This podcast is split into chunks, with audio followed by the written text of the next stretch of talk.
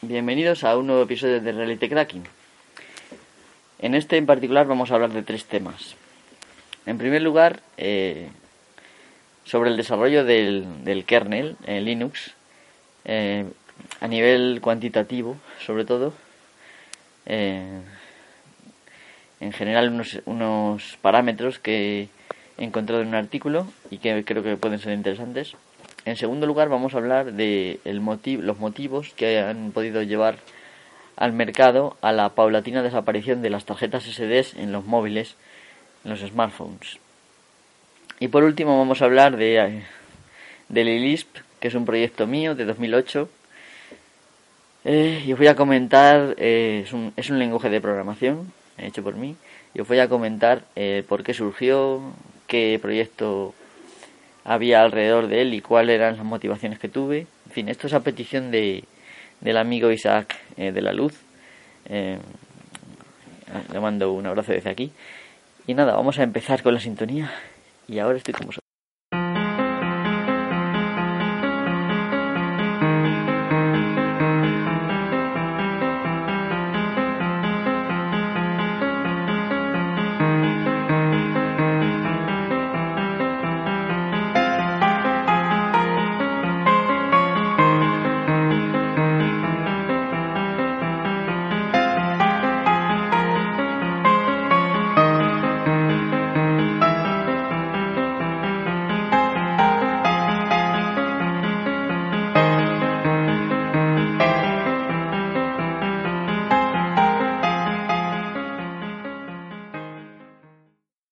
Vamos a hablar de algunos hechos sobre Linux que me parecen destacables, aunque no todos ellos son actuales, algunos son un poquito antiguos, pero digamos que complementan un poco de información sobre este sistema en torno al desarrollo del mismo y que creía que podían ser de interés porque al mismo tiempo son curiosos. Así que voy a empezar. Esto es un artículo que he encontrado en internet en inglés y me tomo la libertad de traduciroslo para poderlo leer aquí. Em, y así que me, me remito a la lectura. En 1991, Linus Torvalds, estudiante universitario de informática, se encerró en su dormitorio para crear Linux. Este emergió muchas semanas después con 10.250 líneas de código de un kernel funcional aunque aún había mucho trabajo por hacer. Linux eh, había salido eh, y bueno, pues estaba en la calle y le iba bien. La versión 1.0 eh, de la versión, o sea, de la, o sea, la versión de producción del kernel, la 1.0, salió en 1994. Esto quiere decir que estuvieron desde 1991 hasta 1994 estuvieron haciéndole mejoras y todo este tipo de cosas. Y estuvieron utilizando esa versión, eh, las versiones antes de, digamos, la primera liberación, eh, pues gente más o menos del sector, ¿vale? Eh, bueno. bueno, en diciembre de... Hemos dicho que la versión 1.0 salió en 1994. En diciembre de 2014, 20 años más tarde, el kernel de Linux había crecido bastante el núcleo de la versión 3,18 eh, contiene 18.900, eh, perdón, 18.997.848 líneas de código. Casi 19 millones de líneas de código. Eh, ha ido creciendo un millón de líneas durante el desarrollo de seis lanzamientos hasta el año 2014. Con casi 19 millones de líneas de código, eh, se ha logrado fraguar una imagen predominante de Linux como sistema operativo establecido. El sistema operativo hace todas las cosas eh, para todo tipo de personas y se está expandiendo bajo la tutela del mismo grupo central de desarrolladores que consiguió introducir Linux en las empresas eh, al principio, ¿vale? pero Jim Zemlin director ejecutivo de la Fundación Linux, dijo durante su discurso de la apertura de en la Linux Collaboration Summit, eh, digamos, en, el discurso de apertura de, esta, de este evento, que Linux eh, constantemente atrae sangre nueva. Pocos proyectos de software logran integrar los esfuerzos de 4.169 desarrolladores y la mitad eran personas que contribuían por primera vez al sistema, dijo este tal Zemlin. O sea que de más de 4.000 desarrolladores, la mitad eh, eran gente que contribuía por primera vez. Estamos hablando de, mm, digamos, mejoras aceptadas por este núcleo del que estamos hablando, mm, que son los que gestionan. Bueno, mm, con tantas líneas de código y tal cantidad de desarrolladores, el ritmo de Linux eh, seguramente se ha, refiriéndonos al kernel evidentemente, seguramente se ha ralentizado. Ya no se oye mucho sobre el desarrollo del kernel de Linux porque simplemente se desarrolla a la misma velocidad de siempre. No, incorrecto. Hubo un tiempo, hace unos 10 años, eh, en el cual el ritmo del desarrollo de Linux se había ralentizado. Los nuevos eh, núcleos salían solo después de muchos meses, a veces hasta un año. Y las ideas de añadidos, contribuciones de código y soluciones de errores se amontonaban a medida que el proceso de desarrollo del núcleo pues luchaba por hacer frente a todos estos elementos que estaban constantemente en el ambiente, pero el líder del proyecto, Linus Torvalds, vio eh, cómo las largas esperas y la falta de respuesta a los contribuidores, digamos, los contribuidores en el sentido de la gente que escribe para el kernel, estaba perjudicando el proceso. Así que prometió en otro de estos eventos, en, en la cumbre de Linux Cambridge, en Cambridge, eh, en Inglaterra, que aceleraría las cosas. Desde entonces, eh, los nuevos núcleos han surgido cada 90 días o menos. Un ritmo que muchos grandes proyectos, por ejemplo Windows, encontraría bastante frenético y últimamente el ritmo del kernel se ha acercado a un promedio de 70 días. El núcleo 3,18 eh, eh, se produjo en 63 días, el segundo tiempo más corto entre dos núcleos registrados. Eh, entre comillas, no sé cuánto más corto lo podremos hacer, dijo Jonathan Corbett, desarrollador de kernel y editor de la Linux Weekly News. Noticias semanales de Linux, durante una presentación el 18 de febrero de 2015 en la Linux Collaboration Summit. Eh, el mismo evento que hemos dicho antes, la cima de la colaboración de Linux. Un evento para desarrolladores, me imagino. Bueno, si el tiempo entre dos lanzamientos es tan corto, entonces debe haber menos adiciones y cambios en el núcleo con cada versión. ¿Correcto? En efecto, así es. Un informe de este mismo hombre, de John, perdón, de John Corbett, del Linux Weekly News, eh, sobre parches de Linux, nuevas características y correcciones de errores. Eh, este hombre, este, el, informe de este hombre ha, sido, ha llegado a ser muy habitual en, en esa cumbre anual que, de que hemos hablado antes. Dijo que había 11.379 parches en el núcleo versión 3.18 o 3.18. 3,18, perdón. Esto es 2.343 menos que, el, que el número de cambios en la versión 3.15, que salió eh, en junio de 2014. Y es el núcleo más cambiado de la historia. Es decir, que si bien se han mejorado mucho los tiempos en cuanto a la salida de nuevos, eh, nuevos nuevas versiones del kernel, eh, llegándose a, a, ser menos de 70 días entre versión y versión, que es bastante, eh, los, el número de cambios se ha reducido. Pero esto me imagino que se deberá para dar atención a los cambios conforme van llegando, seleccionar los más importantes y ese tipo de cosas. Precisamente para posibilitar que eso sea tan rápido. Eh, bueno, vamos a continuar, a ver por dónde me llegaba. Entonces viene a decir esta parte que efectivamente de la versión 3.15 a la versión 3.18 ha habido eh, 2.343 eh, características menos que en el otro. Características nuevas menos, ¿vale? Pero que esto es más o menos normal, que tampoco son tantas, ¿vale?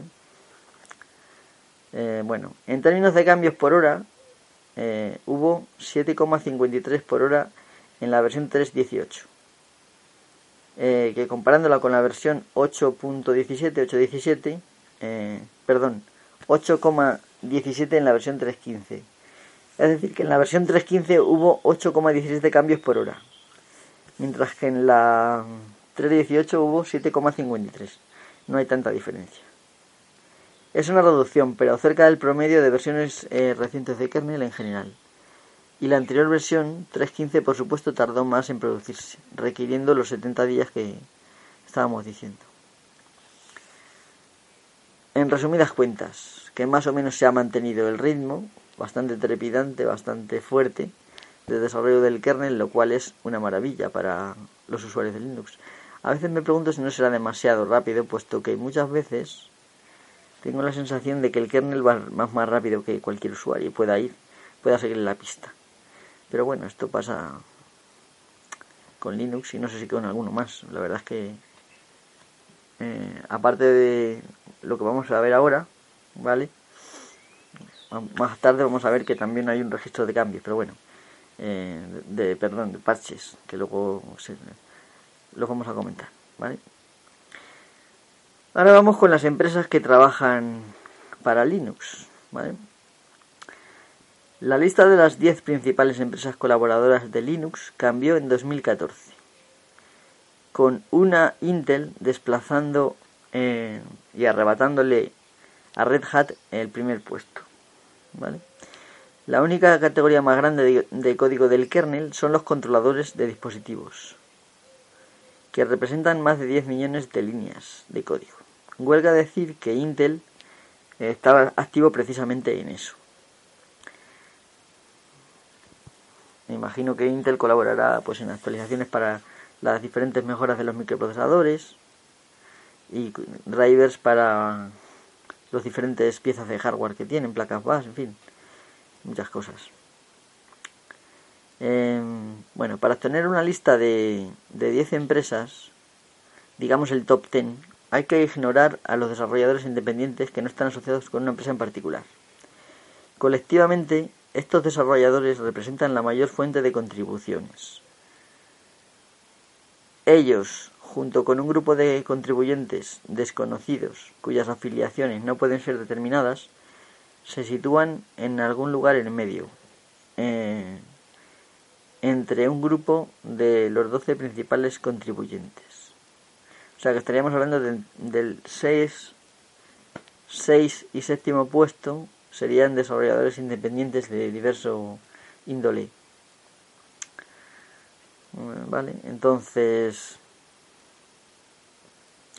John Corbett de la conocida revista o noticias eh, Linux Weekly News concluyó que el 80% de las contribuciones que llegan al kernel de Linux son de desarrolladores pagados eh, por una empresa para hacer el trabajo en Linux.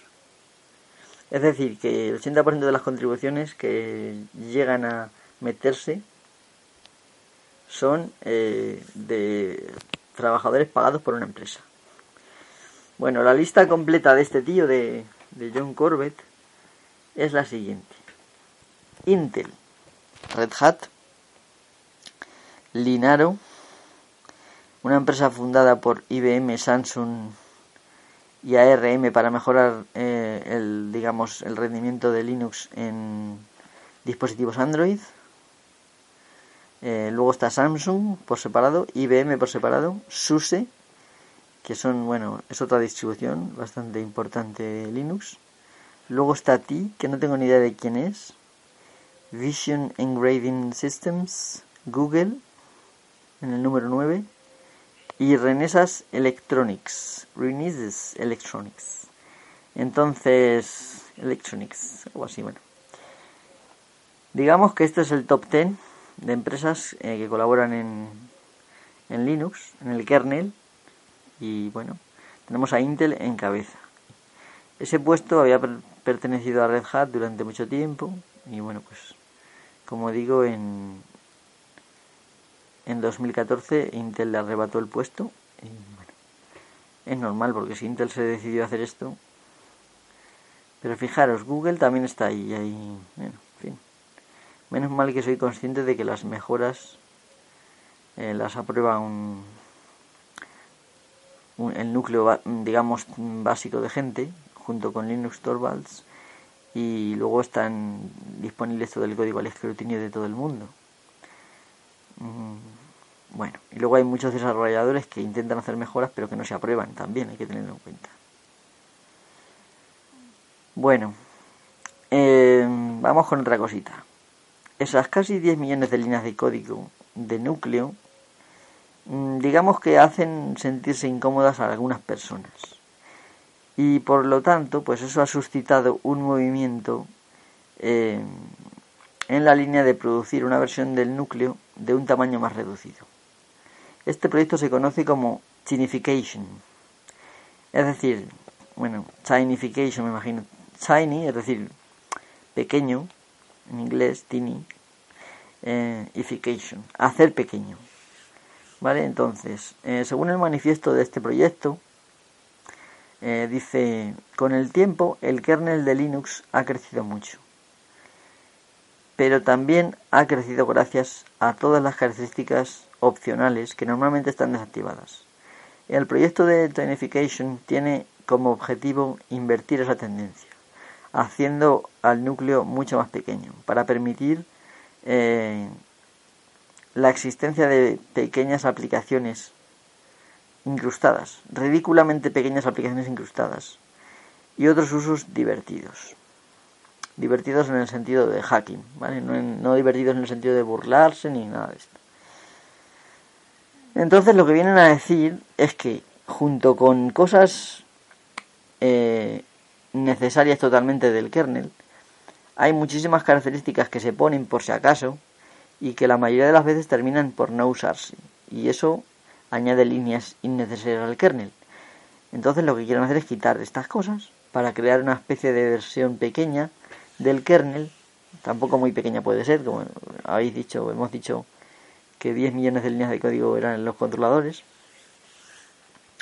Pero bueno, esta gente está preocupada, desde luego, yo creo que por poco, pero porque ahora vais a ver después que en memoria el kernel de Linux ocupa poco, pero bueno. Eh, el caso es que esta gente está haciendo esto, intentando hacerlo más pequeño. Yo creo que por, por la idea que le veo en general es para hacer proyectos empotrados con el kernel de Linux más pequeño y con aplicaciones pequeñitas y tal. Vale, entonces, bueno. Es más fácil decir esto que hacerlo. Una regla cardinal del desarrollo de Linux es eh, no romper la compatibilidad hacia atrás. La tinificación, luego castellanizo, no va a hacer eso. Cualquier uso existente que necesite un dispositivo de destino funcionará en un núcleo moderno, pero bueno, matizándolo un poquitín. Pero incluirá una opción para dejar intencionalmente fuera funcionalidades innecesarias para dispositivos particulares, ¿vale? O sea, imaginaros que hacen móviles con este kernel, pues eh, los desarrolladores de, digamos, del móvil, los fabricantes, tendrán opciones para decir, nada, pues estas opciones no vamos a usar, pues las quitamos del kernel. Y de esa manera requerirá todavía menos memoria y ese tipo de cosas. Em, bueno. Entonces, eh, el kernel actual de Linux requiere solamente un megabyte de memoria. Un megabyte.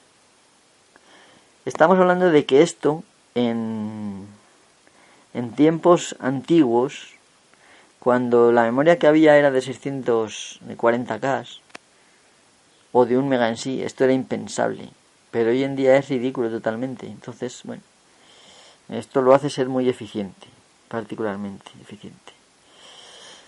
¿Vale? Entonces, la tinificación, pues en términos de espacio, eh, en realidad solo va a omitir unos cuantos kilobytes. Eh, de vez en cuando quitar otro poquito, otro poquito, otro poquito.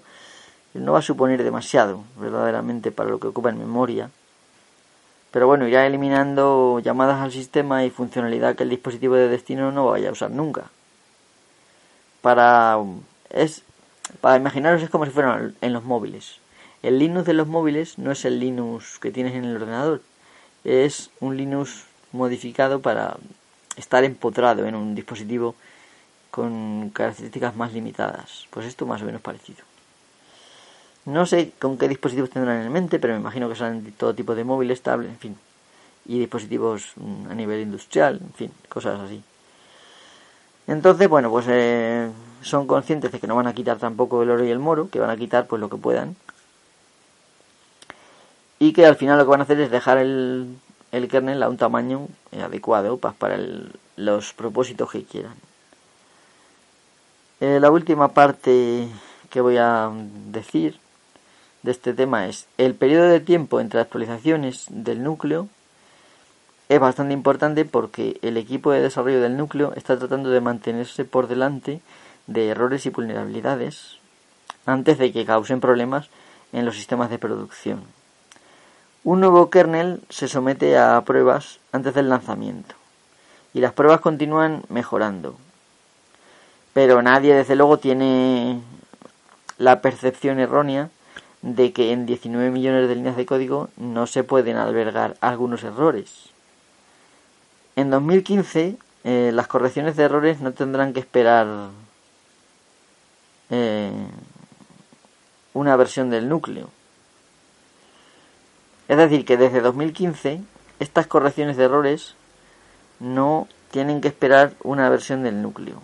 Cuando se detecta un error, una vez eh, corregido y, eh, probado y aprobado, eh, las correcciones de errores se van a cargar en el kernel, digamos, principal en línea. es decir, un paquete que Linux Torvalds personalmente revela cada 60 o 90 días como una especie de sistema de parches en vivo del kernel, un sistema de parches live. De esta manera, si tú te descargas eh, un kernel, eh,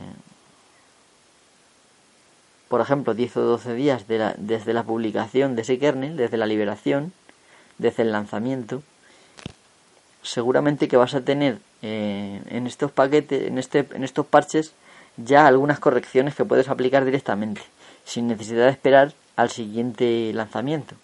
Era lo que quería decir. Em, y me parece muy interesante. Es decir, que no hace falta con esperar, no hace falta esperar a que el, siguiente kernel eh, venga para arreglar los errores, sino que si se detectan errores importantes y tal, eh, se van a lanzar periódicamente em, con posterioridad al lanzamiento, con lo cual, em, pues a lo mejor, como he dicho, con 10 o 12 días después del lanzamiento de un kernel, es posible que ya haya eh, nuevos eh, correcciones de errores y de vulnerabilidades. Y esto es muy importante para la gente que verdaderamente tiene un sistema eh, vulnerable.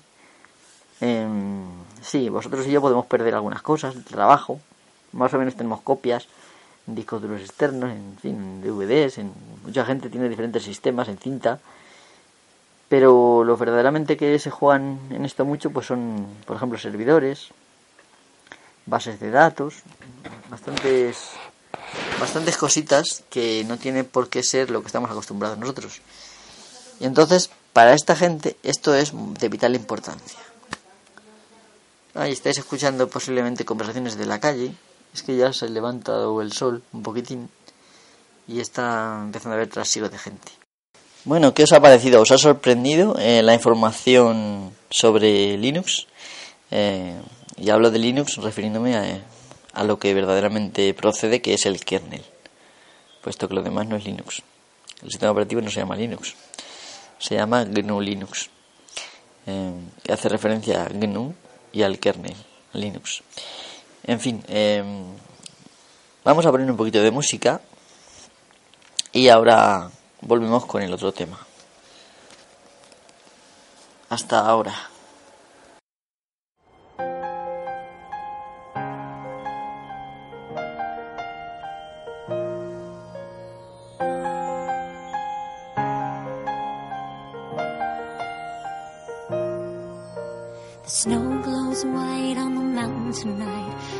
Footprint to seen.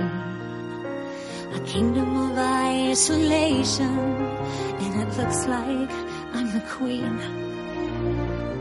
The wind is howling like this swirling storm inside. Couldn't keep it in, heaven knows I tried. Don't let them in, don't let them see. Be the good girl always have to be. Conceal, don't feel, don't let them know.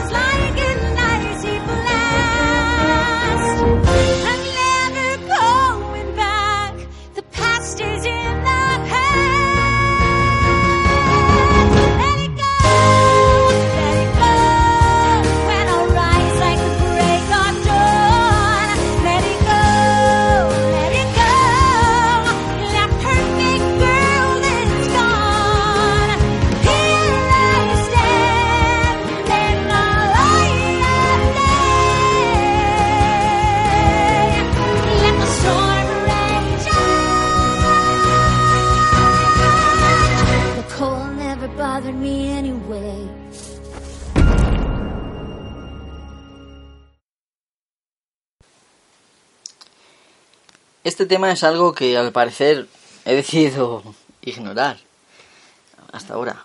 Aunque su origen se remonta a antes de que adquiriera mi primer smartphone eh, a finales del verano de 2012.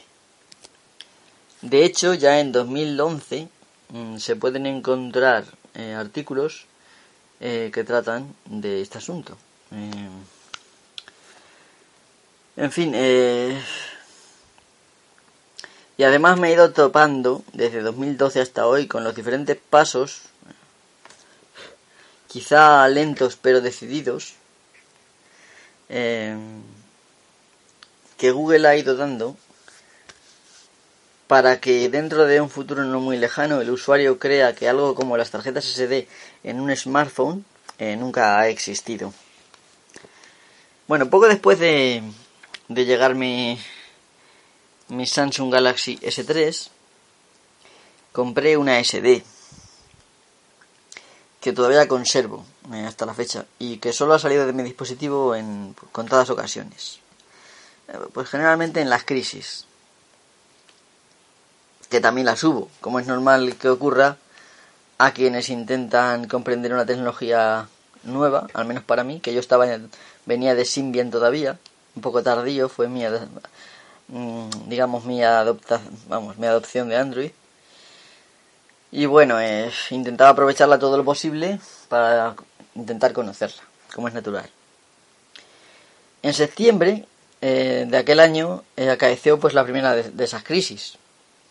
Como quizá muchos recordaréis, aquello de la muerte súbita del chip Exynos, de la cual mi dispositivo estaba afectado. Entonces no me había dado, no me había dado todavía el caso, pero como se empezó a oír que móviles comprados a los seis meses eh, morían de muerte súbita, eh, claro, el móvil había salido en mayo de 2012, por lo tanto, mm, ese, ese modelo, pues, todavía me quedaba tiempo, pero poco. Vamos, me quedaba tiempo porque, ya digo, no sé si lo compré en agosto o lo compré a principios de septiembre, no me acuerdo exactamente. Pudo ser en agosto. Lo, lo podría mirar, desde luego. Pero bueno, eh, el caso está en que no voy a contar evidentemente todo lo que me pasó ni nada, porque no sería un poco desviarnos del tema. Pero bueno, eh, evidentemente hubo bastantes crisis y la SD digamos que tuvo un, una participación en prácticamente en, en, cada una de ellas. No en todas, pero en cada una de ellas prácticamente. Bueno, aquel primer año descubrí que había una cosa llamada App 2 SD, que permitía pasar las apps de la memoria interna a la SD. Era una cosa inventada por Google, por cierto. Eh, pero la primera en la frente, mi Samsung no era compatible. Y no se podía hacer sin rutearlo. ¿Vale? Había aplicaciones, bueno, aplicaciones han salido después. Entonces, era más complicado. Eh, me refiero incluso ruteándolo y todo. Eh, bueno, si bien es cierto que el tener apps en la SD pues les impone ciertas restricciones por motivos técnicos, eh, bueno, pues por ejemplo, esas aplicaciones no se pueden ejecutar al inicio por sí mismas, por lo tanto, si tienes Twitter o WhatsApp o cualquier otra de estas aplicaciones de las cuales quieres recibir notificaciones, cuando reinicies el teléfono o lo apagas y lo vuelvas a encender, que más o menos es un procedimiento similar, aunque no es el mismo, eh, vas a tener que iniciar, si tienes Twitter, por ejemplo, o WhatsApp en la SD, vas a tener que iniciarlo manualmente. Y esto es una putada, pero claro, hay muchas aplicaciones eh, que no necesitan iniciarse, ponerse al inicio, no al contrario de lo que parecen pensar muchos desarrolladores, que están muy interesados en que sus aplicaciones se ejecuten todas al inicio.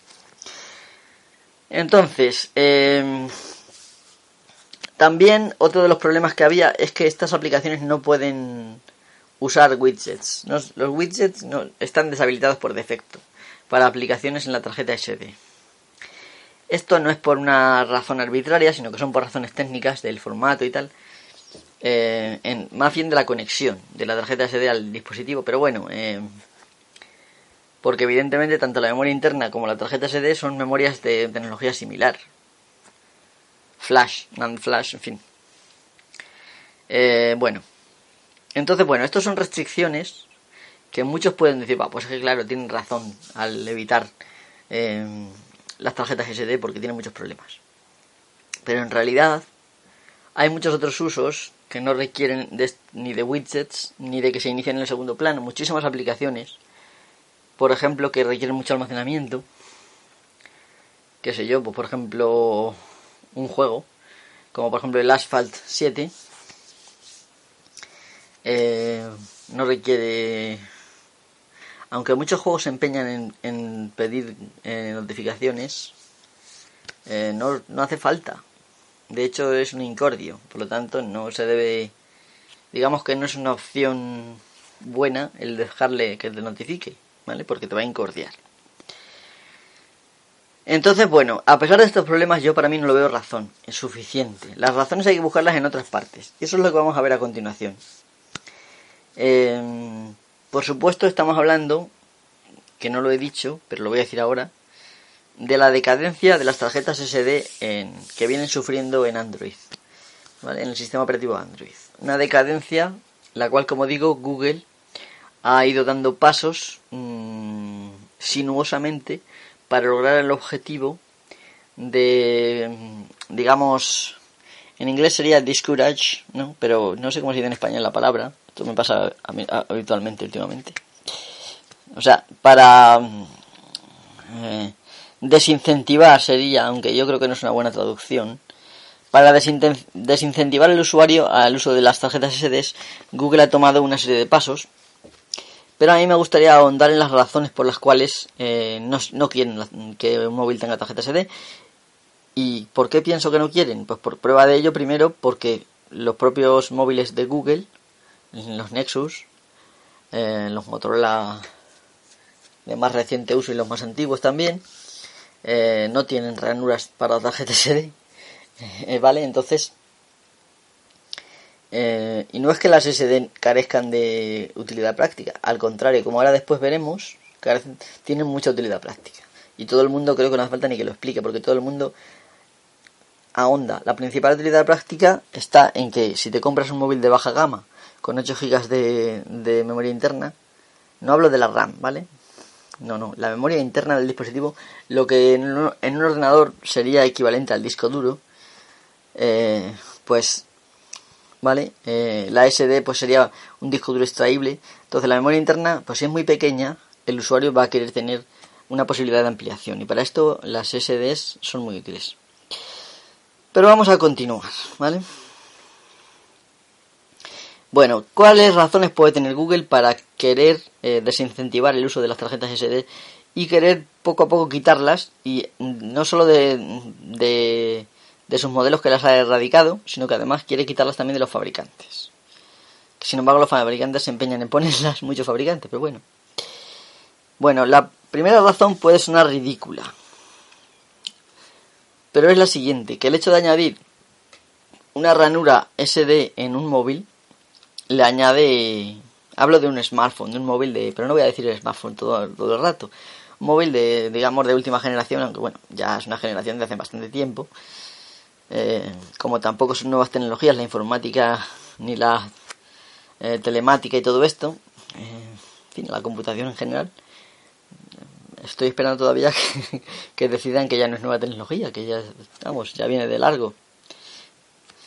Eh, vale, entonces, vamos a, por, bueno, por daros una idea, ya en los años 90 se decían nuevas tecnologías. En los 2000 ya se decían nuevas tecnologías y todavía se siguen diciendo nuevas tecnologías. Parece ser que todavía no hemos terminado de implantar eh, las nuevas tecnologías porque siguen siendo nuevas.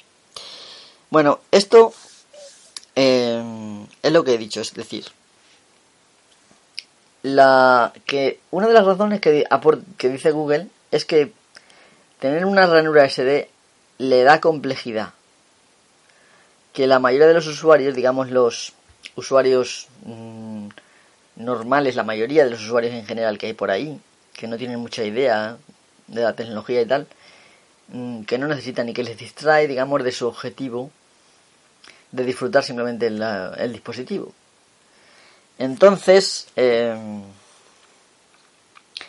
pues como digo, pues suena ridículo porque realmente eh, mucha gente tiene que aprender a utilizar una tarjeta SD en el móvil por necesidad. Y cuando una cosa es por necesidad, por muy complicada que sea, realmente no es una cosa infranqueable, insalvable, ¿vale? Entonces no, no lo entiendo, ¿vale? Pero esta es una de las razones que aducen a esta decisión suya de erradicar las tarjetas SD en los móviles. Entonces, bueno, es cierto que cuando tú tienes una ranura SD y te compras una tarjeta SD y la metes ahí, eh, tiene ciertas complicaciones, tienes que decidir dónde quieres guardar tus cosas, tienes que decidir cómo hacerlo, en fin, tienes que saber mover, copiar archivos, un poquito de aprender del sistema de archivos para mantenerla un poco limpia, en fin. Es cierto que alguna complicación nueva tiene, pero la, la utilidad yo creo que supera este pequeño problema y la gente al final termina aprendiendo. Yo tengo familia, aquí en mi casa por ejemplo, pues eh, mi hermana, mi cuñado, mis sobrinos, todos tienen tarjetas SD. ¿Vale? En un principio eh, los móviles que iban teniendo eran bastante antiguos, entonces por necesidad tenían tarjetas SD y pues por lo menos utilizaban las tarjetas SD para tener las fotos ahí y los vídeos. Eh, y eso ya es un adelanto, porque bueno, todo el mundo sabe que si te lías a hacer vídeos, sobre todo, pues se te llena el almacenamiento rápido, sobre todo si es reducido, como en el caso de los móviles que estoy hablando de baja gama. Incluso los 16 eh, del mío, que aunque es antiguo ya, eh, es de alta gama, era de alta gama en un principio y lo sigue siendo porque si lo era, porque va a dejar de serlo. Eh, tiene 16, se, se, terminan acabando, ¿vale? Entonces, y sobre todo si te gusta llenarlo de aplicaciones, perdón, pues se te va a terminar llenando. Entonces, verdaderamente, esto ya es solamente para guardar fotos y vídeos ya es un adelanto bastante grande como para tener una tarjeta SD. Y mucha gente la tiene, ya lo digo. Vale, entonces, em, como digo, por ejemplo, mover apps es cosa de ya gente más, digamos, más concienciada, más habituada, iba a decir usada, habituada a la tecnología. Em, pero bueno, em, hay se me ocurren varias opciones. Eh, vale, una opción es pues que la gente que no tenga ni idea, pues que no, lo, no use tarjetas SD. Sin embargo, fijaros, mucha gente las usa porque le dan una, una le dan eh, una utilidad, le dan una ventaja y por eso la usan. Sin embargo, pues mucha gente que no ha oído hablar, por ejemplo, de mover tarjetas a la tarjeta SD, mover, perdón, mover apps a la tarjeta SD, pues no lo usa. Esto es una cosa que pasa constantemente. Hay tienen un montón de, de características y funciones los, los, dispositivos que la mayoría de la gente no usa constantemente y mucha gente a lo mejor solo utiliza un móvil para el WhatsApp llega a la tienda yo quiero un móvil con WhatsApp y ya está eso pasaba eh, hace unos años y me imagino que seguirá pasando entonces pero bueno no significa que todos los demás tengamos que sufrir que como existen gente con WhatsApp pues el teléfono tienen que hacer teléfono solo con WhatsApp ¿vale? Sino que los teléfonos tienen más funcionalidades y estas funcionalidades eh, son un bien para gente que las usa y para las otras mm, no son un mal, por lo menos. Entonces con esto de la tarjeta SD pienso lo mismo. Otra opción que podrían hacer es mejorar eh, Android para que el uso de la SD fuera transparente directamente. Por ejemplo, ¿por qué no hacer que cuando el sistema al iniciar detecte, directamente al, detectar la tarjeta SD que te pregunto directamente si quieres eh, utilizar la tarjeta SD para almacenar tus fotos y vídeos, por ejemplo. Eso sería muy sencillo de hacer. Y que automáticamente moviera las fotos de donde están en la memoria interna a la tarjeta SD. ¿Por qué no lo hacen? ¿Vale? Porque no interesa. Y eso vamos a ver ahora después. Entonces, eh, bueno, está, yo creo que está totalmente desmontada esta, este tema de que lo que quiere Google es que la gente disfrute de las aplicaciones y que no piense en este tipo de cosas y que simplemente utilice sus servicios. Y de hecho, una de las razones por la que eso va a ser la segunda opción, que entonces no lo voy a decir. Vale, como he dicho, la complejidad que le añade una tarjeta SD quizás sea un pequeño obstáculo pero comparado con la, eh, con la ventaja que te da el usarla y, y, que hay muchas formas de evitar, digamos, la complejidad, que es solo quitarla del medio, eh, desmonta totalmente esa, ese, esa razón, ¿vale? O sea, no hay razón. Esta razón de que sea más complicado utilizar un móvil con tarjeta SD que sin tarjeta SD es totalmente una tontería y una patraña. La segunda razón por la que las tarjetas SD van a ir pereciendo, digamos. No, las tarjetas SD en sí, porque se utilizarán en cámaras, en otros dispositivos, pero en los móviles, me refiero. Es porque Google hace smartphones eh, por una única razón. Que quiere darle acceso a más gente a sus servicios.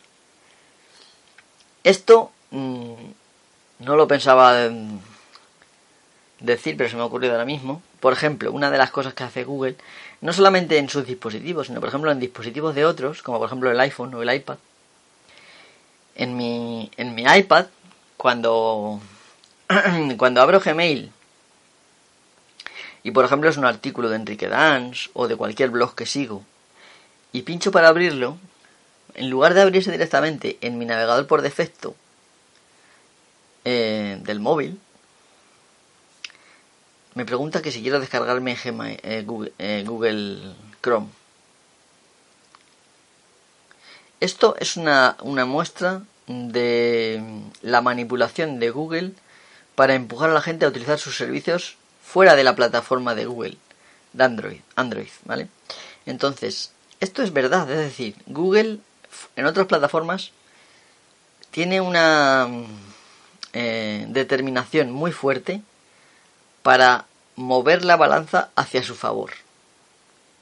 Y como digo, a mí me molesta mucho que si yo abro Gmail y quiero abrir un enlace, que eso lo hago muy a menudo, si lo hago en el iPad, me sale una opción de que si quiero instalar Google Chrome. Si tengo Google Chrome instalado directamente me lo abre en Google Chrome y no me da opción a abrirlo de otra forma. Y si no lo tengo instalado me pregunta que si lo quiero instalar. Quité Google Chrome precisamente porque lo usaba a veces. Lo quité del iPad para que para utilizar eh, Safari más a menudo, ¿vale? Por, simplemente por tener eh, porque simplemente Google Chrome tampoco te da tanto en una plataforma móvil como te da en el ordenador, que te da muchísimas más opciones. Sin embargo, lo quité porque cada vez que abrí una cosa, en lugar de abrírseme en el cómodo Safari del iPad, porque se integra mejor en la plataforma, eh, me lo abre en, me lo abría en, en Chrome. Al quitar Chrome, en lugar de abrir directamente Safari, me pregunta si deseo abrirlo en Safari o si me quiero bajar Google Chrome. Y esto no es que te lo pregunte una vez y te da opción. Olvidar esto y siempre... No, no, cada vez. Entonces, como digo, lo que quiere Google es que la gente utilice sus servicios. ¿Vale? Entonces, mm, esta es la segunda razón por la que quiere quitar la SD de, de, de los móviles y es porque sus servicios van cada vez más a hacer las tareas online y almacenar todo en sus servidores. Hay que desterrar la palabra nube, la nube, y dejarla para cosas meteorológicas y no de computación, de, informática. Eh, lo que quiere Google es que directamente hagamos nuestra informática en sus servidores y que todas las fotos que hagamos se suban automáticamente a sus servidores que los documentos que hagamos vayan automáticamente a sus servidores por Google Documents, eh, que las hojas de Excel vayan también a, los hojas de cálculo vayan a los servidores, que las hojas, vamos, que todo lo que hagamos directamente y lo que no se encuadre en una de esas tres cosas de presentaciones, hoja, eh, hojas de cálculo y documentos de texto, procesos, vamos, documentos de texto sí, va a la opción de Google Drive, que es para todo lo demás, vamos, ya sabemos que todo va incluido en Google Drive, pero bueno. Entonces, Google quiere que todo. De hecho, eh, si tú tienes la stock, te pregunto, cuando abres el móvil por primera vez después de hacer una instalación o después de hacer un, un factory reset, eh, te pregunta que si quieres hacer una copia de seguridad de tu dispositivo en la nube. o sea, que Google va a copiar todos tus archivos a sus servidores. Esto no es aceptable por la misma razón que ya he explicado muchas veces y que no voy a incidir mucho sería equivalente a utilizar software privativo. No solo vamos a utilizar software privativo para, digamos, hacer eh, las fotos, hacer los documentos, sino que además vamos a utilizar el software privativo eh, sí o sí de los servidores, que ese software no tenemos ningún control de él, ni tampoco tenemos control de quién accede a ellos. Por lo tanto, eso debemos negarnos a ello. Y por eso debemos exigir que nuestros dispositivos tengan ranura, SD, ¿vale? Entonces, eh, en fin, eh, fijaros lo que os digo, que quiere tanto Google que utilicemos sus servidores, sus servicios online, todo este tipo de cosas, que el hecho de almacenar eh, nuestras cosas en almacenamiento local extra podría desviar a los usuarios de ese objetivo que tienen en mente, de que todo lo hagan en la, en la nube. Para demostrar, es decir, en sus servidores, ¿vale? A los que cualquier empleado puede tener acceso, cualquier, en fin. Eh, los gobiernos, no siempre son gobiernos democráticos, Eh, en fin, este tipo de cosas. No se debe permitir eso, ¿vale? No se debe permitir. Entonces, por eso hay que oponerse. Y aunque sea muy conveniente el hecho de que tú grabes una cosa en, en sus servidores y luego al día siguiente lo puedas abrir en otro dispositivo, las, em, las desventajas son tan grandes que verdaderamente merece la pena perder esa comodidad y mantener la libertad. Y mantener tu informática bajo tu control. Que no es poco que esté en un móvil, en un dispositivo creado específicamente para que tú no tengas control de, él. Em, que incluso a gente con conocimientos, eh, digamos, importantes, les cuesta o nos cuesta eh, tenerlo bajo control.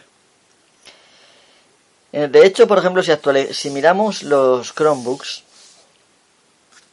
todos ellos tienen una memoria interna, léase disco duro, de dimensiones ridículas, de 64, 128, 32 gigas, lo cual, en lugar de ser una evolución a la que tiene la informática, que cada vez más memoria, cada vez más capacidad, cada vez eh, mejor ordenador, lo que hace es ir hacia atrás, como, los cangrejos. Ir hacia atrás. Entonces, ¿eso por qué? Porque los Chromebook también están diseñados para hacer todo en los servidores de Google. ¿Vale? Por eso hay que rechazar directamente el uso de los Chromebooks. ¿Vale? Si fueran, ni siquiera si fueran baratos, deberíamos aceptar usarlos. Puesto que esa ridiculez de disco duro eh, va a incomodarnos después para usar cualquier otro sistema operativo. Así que... Y lo que quieren de hecho es eso, eh, que todo lo hagamos en, la nube, en sus servidores, básicamente. Eh, bueno. Entonces Google, ¿qué está diciendo?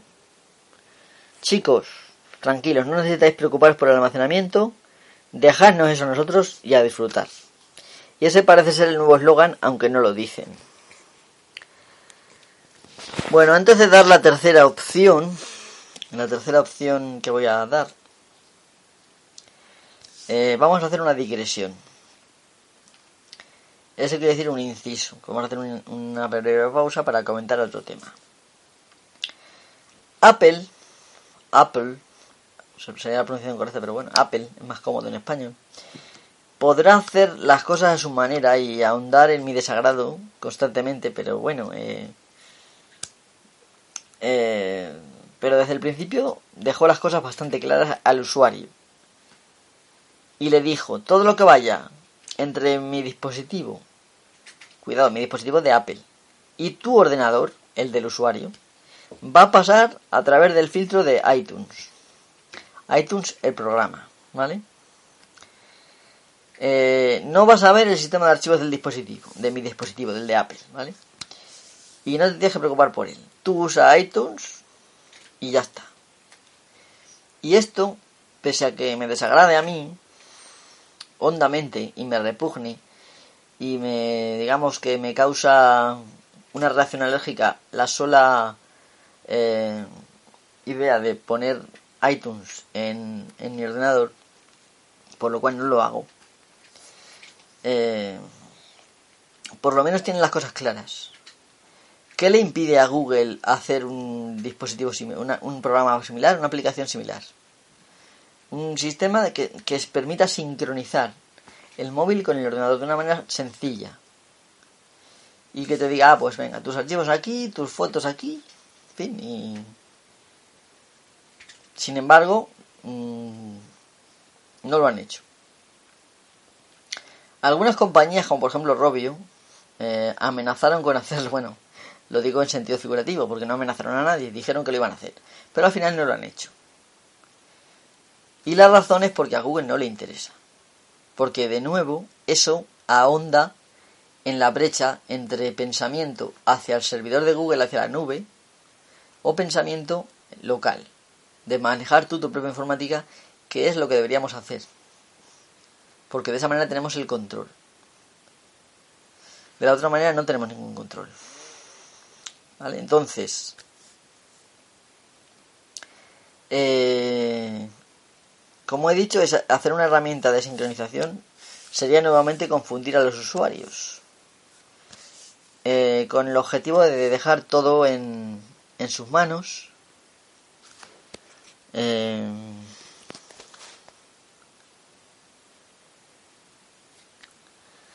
Ay, por Dios, me está diciendo mi hermana que hable más flojo, con lo cual me tengo que acercar el móvil más a la boca. Lo cual no entiendo por qué, pues si no estoy hablando tan fuerte. Eh, bueno, entonces dice Google, no hace falta, todo aquí a mis servidores. Entonces, bueno, esto hace que Google sea mucho más ambicioso en términos eh, de querer acaparar que Apple, porque Apple tiene iCloud, que tampoco es moco de pavo, pero por lo menos eh, permite cierta control desde el mismo sitio. Mientras que Google, pues tendrías que ir aplicación por aplicación. No me hagas copia de seguridad de esto, no me hagas copia de seguridad de aquello, en fin. Entonces, lo que estábamos diciendo. La tercera razón que llega finalmente es el copyright. Esta razón quizás es la que más peso tiene. Los lobbies de derechos de autor y muchas empresas que ven sus apps como meras distribuidoras de contenido, cuánto detesto esa palabra, por cierto, eh, bueno, ante la disyuntiva de que al usuario se le permita poner una de sus apps en la SD, llevarla a otro dispositivo y utilizarla de alguna manera o acceder a sus datos o compartirlos con sus amigos y familiares o ponerlos en internet y todo eso, hace que los lobbies tiemblen directamente. Estos lobbies, ante esa idea, tiemblan. Y me imagino que debe de haberle costado, deben de haberle costado muchos dolores de cabeza a los responsables de Google, incluso a los empleados, por sus constantes presiones y quejas. Eh, esto seguramente ha debido de ser la razón por la que desde, creo que desde Android 5, eh, Lollipop, el sistema eh, cambiara su, su tratamiento de la SD. Desde entonces te daba dos opciones.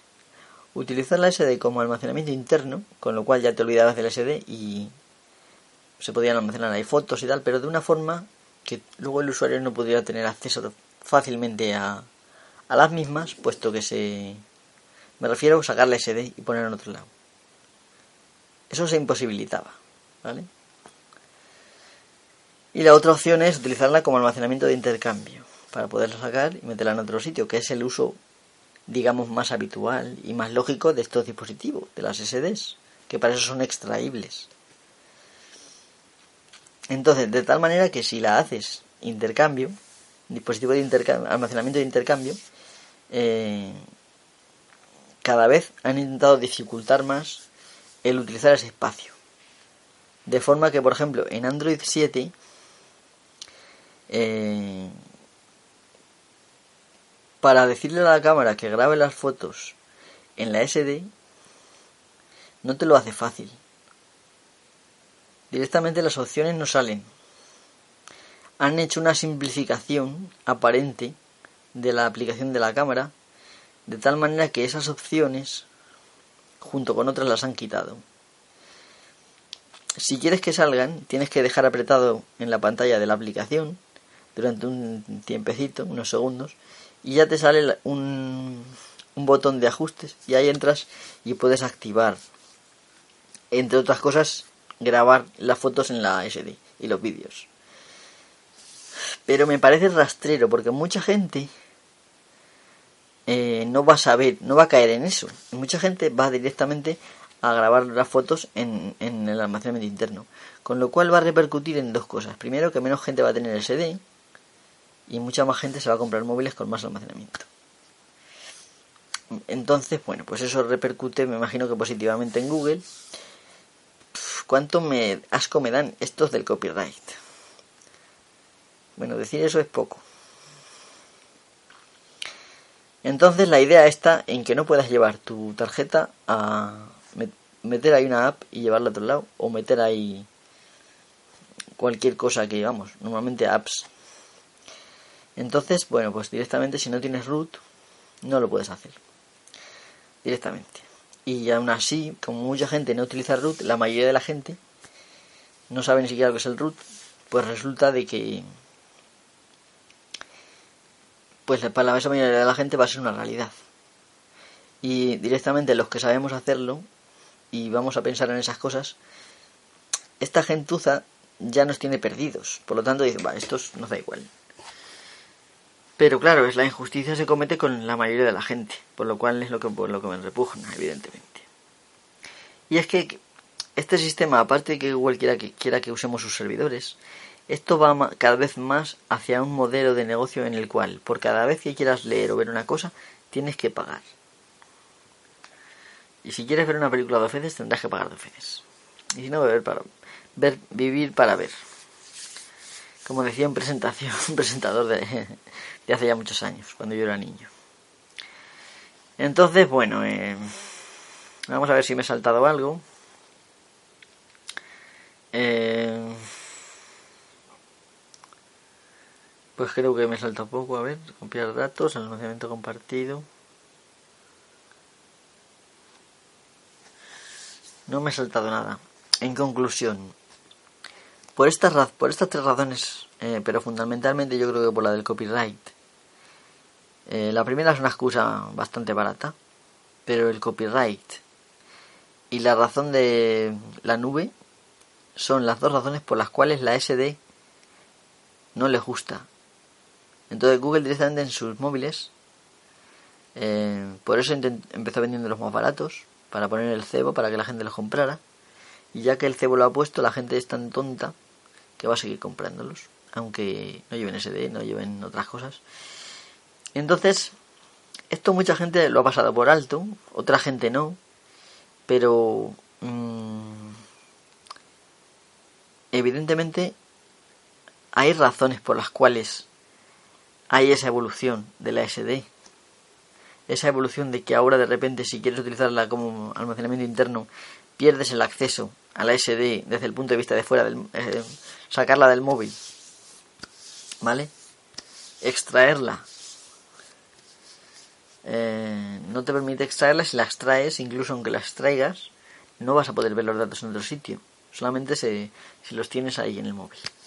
Y si, y si no la y si no la conviertes en almacenamiento interno, es decir, aplican DRM. Ya sabéis, DRM se traduce como bueno Digital eh, Restriction Management. En realidad es Digital Rights, pero Digital Rights es erróneo porque están por demostrar que eso sea derecho.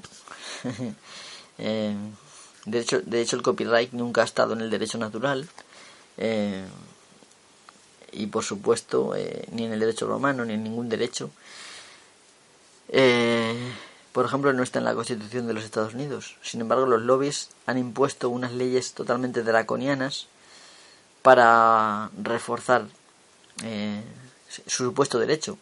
Escriben con una mano a los autores como diciendo que es en bien de los autores, pero en realidad es en bien de una industria que está detrás de los autores y que a los autores les da una mierda comparado con lo que ellos ganan, evidentemente.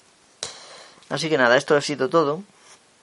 Ya sabéis eh, que las eh, tarjetas SD van a ir desapareciendo poco a poco de los móviles y las razones del por qué esto es así. Y esto ha sido todo en este tema, que espero que haya sido de vuestro interés. Me imagino que lo será, si no, pues me vais a perdonar. No siempre acierta uno. Espero que mi hermana haya podido dormir con esta bajada de volumen y espero también que la gente que se queja de que el volumen es bajo no encuentre que esta bajada de volumen eh, ha perjudicado.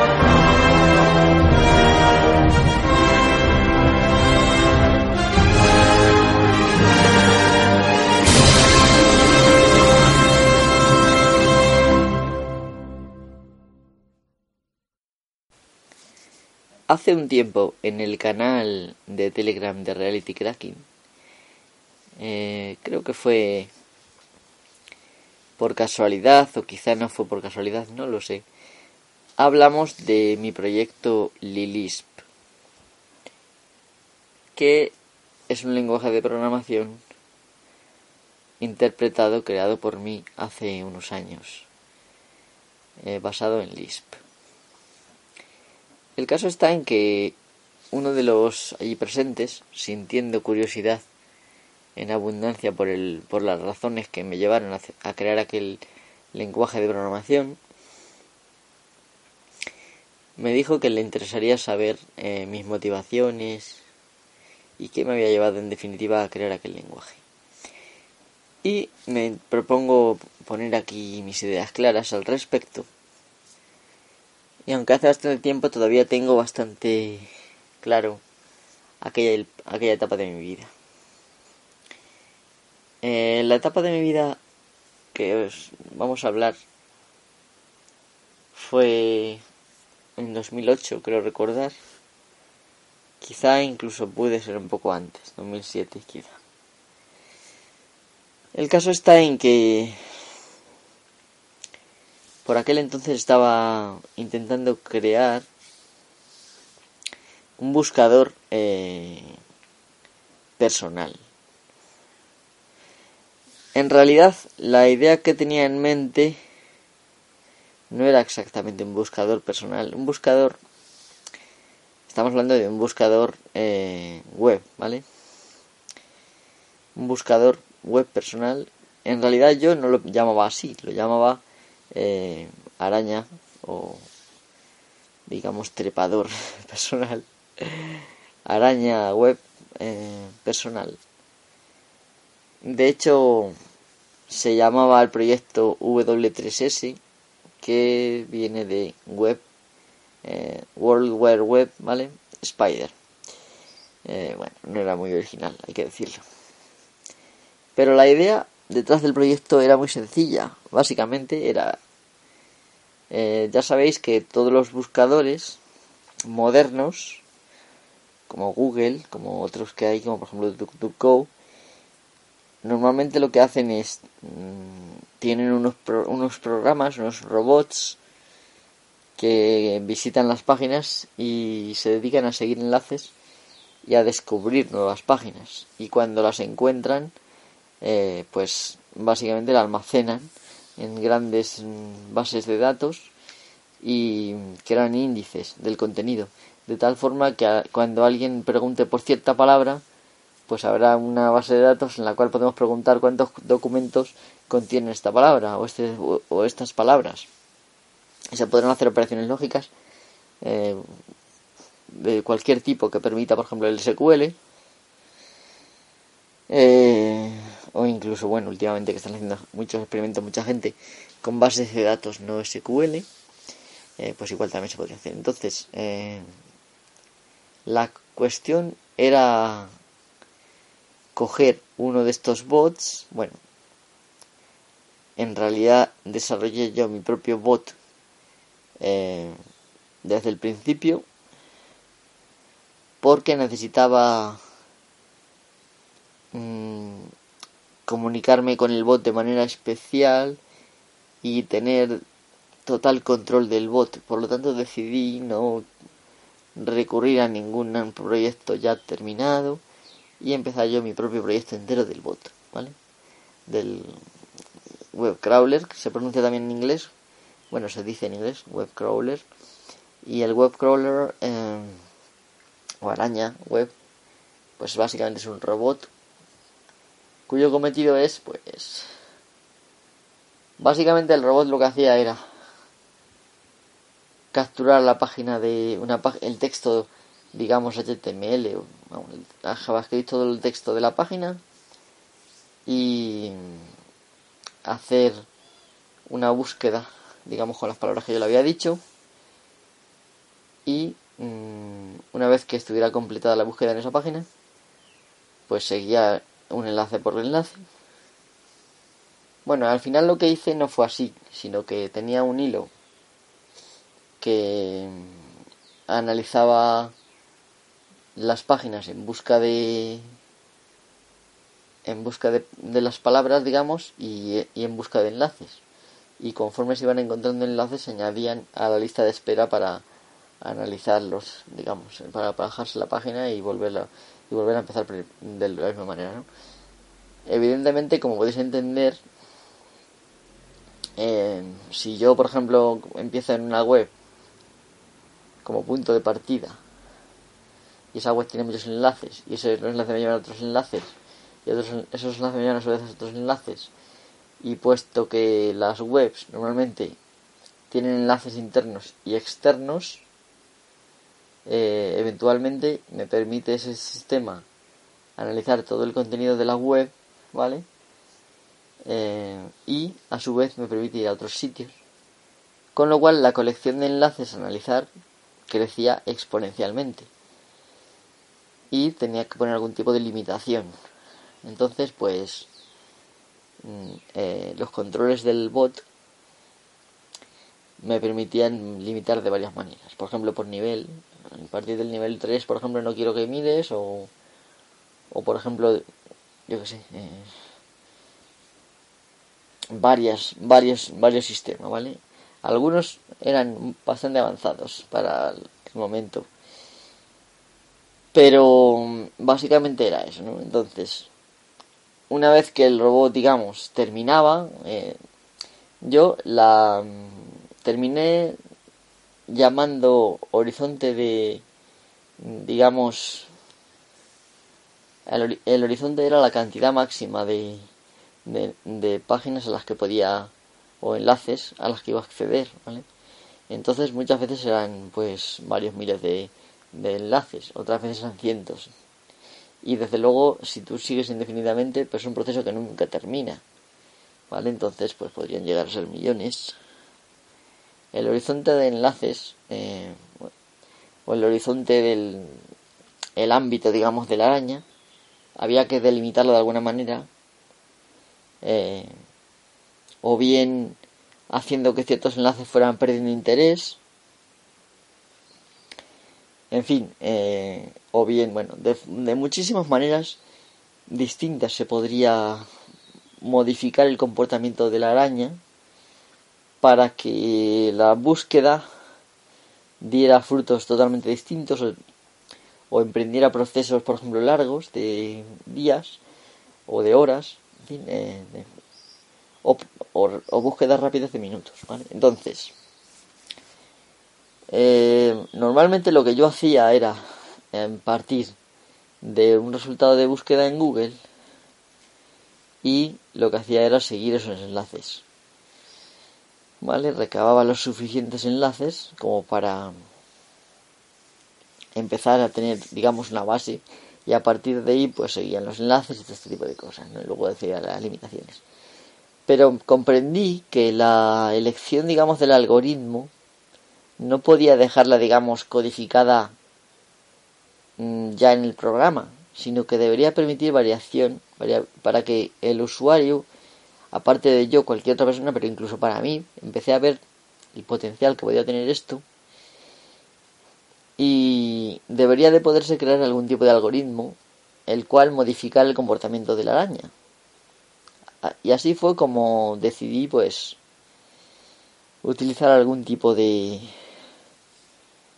mm, de lenguaje de scripting, ¿vale? Es decir, un lenguaje interpretado que fuera capaz de manejar las clases que yo había definido para, la, para lo que es el bot, la araña.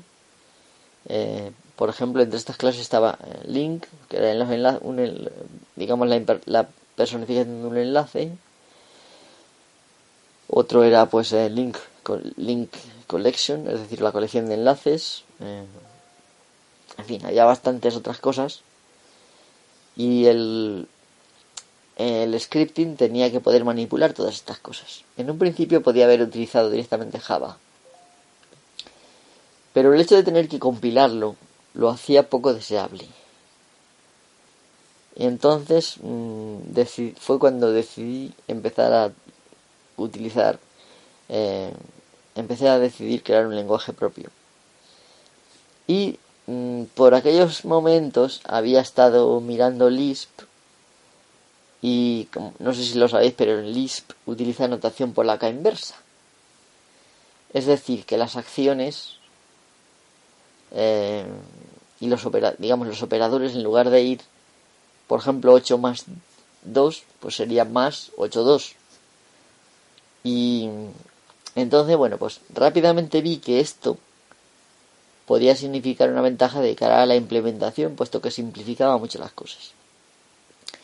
Y siendo como soy yo, pasé de utilizar los métodos habituales de crear el compilador, bueno, como no quería compilar, pasé del Excel y de y de todo, vamos, y de parser. Entonces, hice yo mi propio parser sin ningún tipo de de herramienta externa ni ningún tipo de librería fuera de lo que me permitía Java. Y de hecho utilicé los tipos, los nuevos tipos enumerados que incorporaba eh, para definir las digamos las distintas instrucciones, en fin. eh, la verdad es que hice un sistema para que la búsqueda de la instrucción fuera muy rápida. Eh, basándome en la implementación de, de las enumeraciones, de las enumeraciones y fijándome en que las enumeraciones, aparte de ser simplemente como en C, por ejemplo, eh, una colección de, de palabras, digamos, mm, las enumeraciones en Java te permitían crear dentro de cada enumeración un objeto aparte con funciones y métodos distintos. Y de esa manera hice yo eh, la forma de localizar la instrucción y, y la forma de en lugar de llamar instrucciones yo llamé bits. Y de hecho la clase se llama bit eh, y digamos que en una búsqueda muy rápida es capaz de localizar el bit mm, digamos de la instrucción y bueno a través de la propia notación polaca inversa infinitamente anidable eh, digamos es decir que en lugar de poner solamente limitarse a más 8 2 que sería 8 más 2 podría poner más por 3 eh, 4 eh, por bueno, o menos 5 2 por ejemplo esto se haría primero las operaciones intermedias es decir por 3 4 quedaría 12 y menos 5 2 quedaría 3 lo cual sería el resultado de pues eso de sumar el 12 y el 3 que serían 15 Vale, esto se puede anidar infinitamente y utilicé la misma sintaxis del, del Lisp con paréntesis eh, utilizando listas cuyos elementos podían ser a su vez otras listas.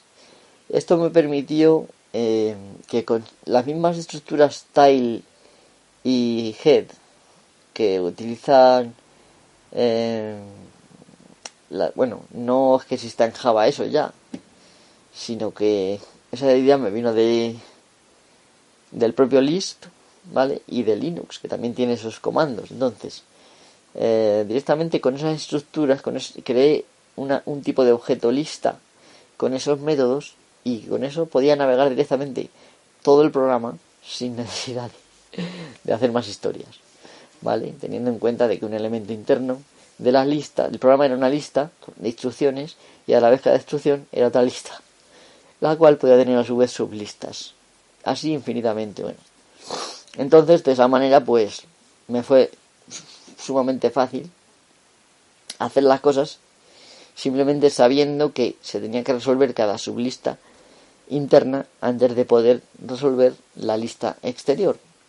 Y de esta manera, pues, básicamente surgió muy rápidamente, pues en cosa de una semana, el lenguaje de programación Lisp el cual, como digo, tenía como objetos básicos, por ejemplo, links, links collection, bueno, link y links collection y otros que me permitían directamente eh, hacer algoritmos muy sencillos o más avanzados, dependiendo de mis necesidades, eh, para útil, digamos, eh, lo que es el, el robot que había construido. Entonces, básicamente, con estos algoritmos, yo podía hacer programas incluso independientes en Lisp que utilizaran eh, mi robot eh, de forma, digamos, autónoma, sin necesidad de más historias, puesto que Lisp contenía W3S en sus librerías y entonces pues era muy sencillo, ¿vale? Y también podía, por ejemplo, abrir el robot que tenía una interfaz gráfico eh, y eh, incorporar algoritmos de, en Lisp dentro del propio robot. De esta manera, pues se podían hacer muchas posibilidades, ¿vale? Eh, por ejemplo, gente decía, pues, ¿eh? podías hacer esto. Y decía, ten, ahí lo tienes. Entonces, básicamente, pues Lisp eh, no, no es que llegue a ser un lenguaje al uso completo, pero prácticamente sí, pues porque tiene cadenas, tiene listas, tiene arrays, tiene todo tipo de operadores, lo mismo de Java, desde luego en gran parte lo que tuve que hacer fue más o menos incorporar a, mi código lo que ya Java. Y como siempre se queda corto, para poder utilizar librerías de Java, utilicé unos eh, unos mnemónicos que directamente me, me permitían invocar clases de Java con sus métodos y sus propiedades de estas cosas. De tal manera que eh, además se podían crear igual que en, igual que en Lisp se podían crear macros eh, de forma que pues escribiendo una macro te evitas escribir código y el programa eh, digamos que de forma transparente sustituye la macro por el código que tiene la macro, ¿vale? Entonces, bueno, también se pueden hacer, se pueden hacer funciones, evidentemente.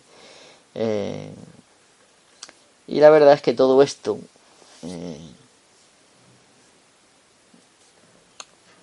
aparentemente sencillo, en realidad se, se constituyó rápidamente en un lenguaje de programación por derecho propio, el cual puedo utilizar de vez en cuando para hacer algunas cositas. Y como solamente tengo que hacer eh, un, eh, un archivo de texto y escribir ahí cuatro cositas, pues básicamente, y me permite encima utilizar el bot con cuatro instrucciones de texto, en fin me permite simplemente poniendo al, principio eh, a ver si lo recuerdas. Admiración eh, no, creo que es almohadilla admiración y barra y la ruta al Lisp y ya está y con esto el propio Linux si le doy permiso de ejecución automáticamente invoca al Lisp y me lo ejecuta. Eh, y bueno puedes hacer cosas sencillas y cosas más complicadas más complejas. Eh, evidentemente todo el mundo no suele hacer esto. Pero yo soy una persona, digamos que no me importa reinventar la rueda en caso de necesidad. Pero muchas veces es que me parece el método, mi cabeza digamos que se pone en una forma de funcionamiento que no ve otra salida que esa y hace eso.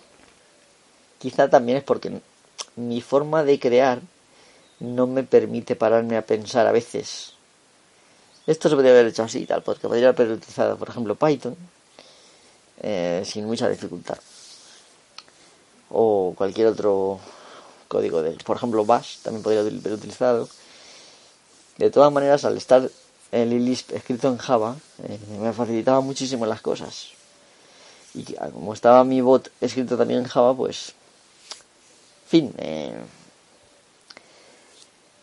no voy a enrollar más. Este tema del Lisp es un tema muy, digamos, complejo. Ya digo que tiene muchas posibilidades. Eh, y si alguien quiere informarse, lo más fácil sería bajárselo y probar. Hay varios, dentro del código hay varios ejemplos y se puede más o menos ver la putada es que, como ya hace tiempo que no uso W3S, pues W3S en este momento no funciona. La razón, pues porque utilizaba como base a Google y Google ha cambiado ciertas cosas, eh, por ejemplo, cabeceras HTML necesarias para que funcione. Por lo tanto, tendría que modificar eso para que volviera a funcionar, lo cual no sería difícil. aparte de esto, pues en el medio mundo se ha cambiado HTTPS lo cual no sería una dificultad tampoco muy extrema, pero dificulta también que funcione de la forma actual. Entonces, pues requiere un remozamiento, digamos, pero que se podría hacer en cuestión de unas horas, tampoco requiere mucho. Aún así, Lilisp como aparte de W3S se puede utilizar indistintamente y funciona bastante bien. Permite también ficheros, archivos, permite eh, distintos tipos de acceso, pues escritura, añadir, eh, añadir al final, en fin, eh, sobreescribir, todo este tipo de cosas. Y bueno, pues se pueden hacer muchas cositas, dentro de que no es un, sistema, un lenguaje de programación completo, pero para hacerlo completo lo único que habría que hacer sería escribir más extensiones y más historias. En fin, eh, aquí lo dejo este tema. Espero que os haya sido medianamente interesante. Y bueno, alguien puede pensar que esto lo hago para darme autobombo, pero no, nada más lejos de mi intención. Simplemente vi que la explicación de por qué surgió Lilisp podía aportar una serie de datos mmm, de aquel proceso, digamos, creativo bastante interesantes y por eso lo he dicho, nada más. Y por petición de Isaac de la Luz, que desde aquí le mando un saludo y un abrazo. Un abrazo, Isaac. Eh, bueno, pues nada. Pasamos de tema. Si es que logro finalizar la grabación. Pues hasta aquí eh, ha sido este programa, este episodio de Reality Cracking y espero que haya sido de vuestro agrado. Eh, ya sabéis que si tenéis alguna pregunta o algún comentario sobre los temas que hemos tratado hoy, podéis poneros en contacto conmigo en, los medios habituales de contacto, que son eh, arroba mist en Twitter, M-H-Y-S-T, eh, rcracking arroba gmail.com, eh, que es el correo del podcast, y eh, también podéis hablar conmigo en los comentarios de este, de este episodio. Pues nada, lo dicho, muchas gracias, agradeceros por por escuchar este podcast hasta el final y nos vemos en el siguiente. Eh, que también espero que sea también de vuestro agrado. Y si no lo es, no pasa nada. Podéis eh, escuchar muchos otros que hay en, en la historia de Reality Cracking, que ya son muchos programas. La verdad es que no sé cuántos exactamente son, porque se han perdido algunos y otros... Eh, digamos que le he perdido la cuenta. Aunque en un principio enumeraba los episodios, lo cual era buena idea, pues dejé de hacerlo.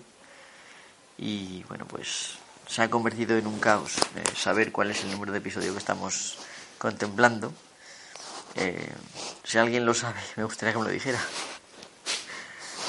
Pues nada, esto es un último apunte, ya sabéis, este podcast. Espero que haya sido de vuestro agrado y nada, gracias por escucharme. Hasta la próxima.